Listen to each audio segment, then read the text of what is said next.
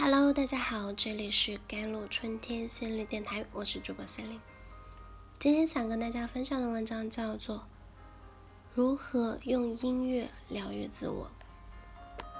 夜深，我们喜欢听一些伤感音乐，纵使沉浸在悲伤之中，却能从音乐中找到对悲伤的慰藉。白天，我们喜欢听欢快的音乐。这能让我们拥有一天的好心情，不论是在家打扫家务，还是在运动，亦或是在上班的途中。音乐能让我们浑身充满了干劲，元气满满。其实，与其说音乐使人 emo 或者快乐，不如说是音乐在疗愈着我们。无论欣喜、悲伤、焦虑，顺着音乐，我们都能直面情绪。与负面情绪和解，与正面情绪相拥，重新找回内心的宁静与充实。用音乐进行治疗可以追溯到古希腊时期了。当时人们用音乐用来治疗精神障碍。古希腊人认为呢，音乐是渗透人的身体、心智与灵魂的，并能将灵魂与身体恢复到平衡的状态。音乐不但能根据需要唤醒情绪，或者平复过度的情绪，还能促进运动来创造快乐，并能指导情绪的宣泄，进而缓和情感冲突。古希腊后呢，音乐使用范围更加的广泛。音乐不仅是用于鼓舞军队的士气，还能通过吟唱来驱邪。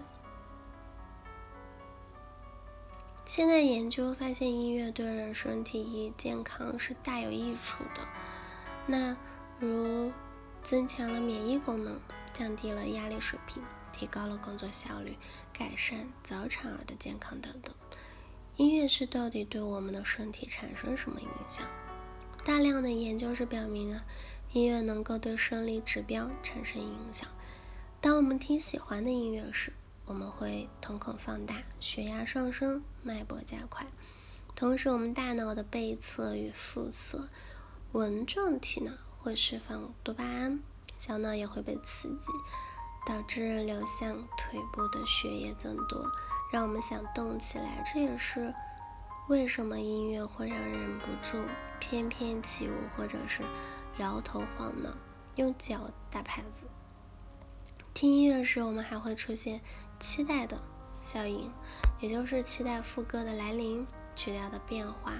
即便是不熟悉的曲子，我们也会产生这种期待，直至这首曲子结束。音乐不仅带来了兴奋感，也能带来舒缓。嗯，音乐是可以减轻压力感并提升幸福感的。听音乐时，我们的皮质醇水平啊、心率和血压会降低。从而变得平静和放松。除此之外，担忧、焦虑和不安也能在听音乐时得到减轻。一项为了探究音乐缓解心理压力的机制的研究，是招募了两百名的音乐教育女学生，嗯，让其参与了心算的测验诱发压力，然后把他们随机是分为了八组。每所的学生都通过耳机听一首歌，然后根据音乐的唤醒度、熟悉度、效度对音乐进行分类。在听音乐前后呢，参与者都评估了自身的紧张与焦虑度。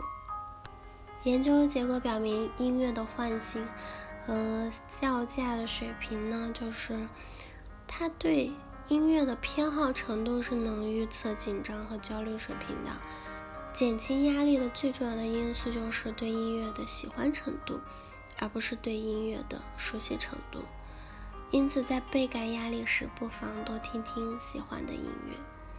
音乐既然有如此神奇的效用，那么听不同类型的音乐是否会有不同的作用呢？研究人员也围绕。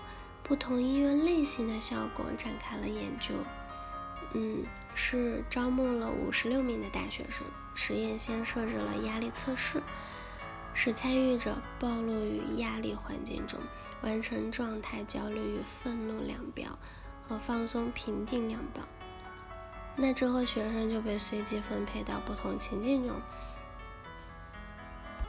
分别为自选音乐啊、古典乐啊、重金属音乐与不听音乐。他们被告知要么安静的坐着，要么听音乐二十分钟，或静坐或听音乐后。他们要再次完成状态焦虑和愤怒量表、放松的评定量表和音乐评分量表。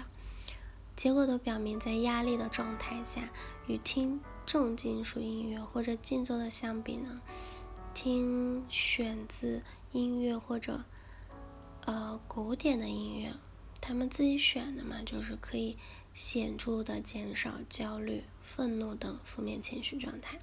并减少了交感神经系统的兴奋，提高放松感。那如何用音乐疗愈自我啊？就是第一，听音乐啊，日常生活中多听自己喜欢的音乐，无需拘泥于音乐的类型与熟悉度，喜欢的才是最好的嘛。第二就是跟音乐唱歌，除了听，我们还可以伴随音乐唱歌。无论轻声哼唱还是大声歌唱，都可以是给自己带来好心情的。第三就是随音乐摆动了，听着歌，我们还可以随着音乐节拍动起来。或许不是所有人都会跳舞，但是我们可以任由自己的身体随着旋律晃动，全身心的投入到音乐中。第四点就是演奏乐器了。除了听音乐和唱歌，我们还可以自己演奏音乐。如果不会，我们可以尝试学一些简单的乐器，比如尤克里里，不需要什么复杂精湛的技巧。嗯，学习演奏的过程本身就令人愉悦的。好了，以上就是今天的节目内容了。咨询请加我的手机微信号：幺三八二二七幺八九九五，我是司令。我们下期节目再见。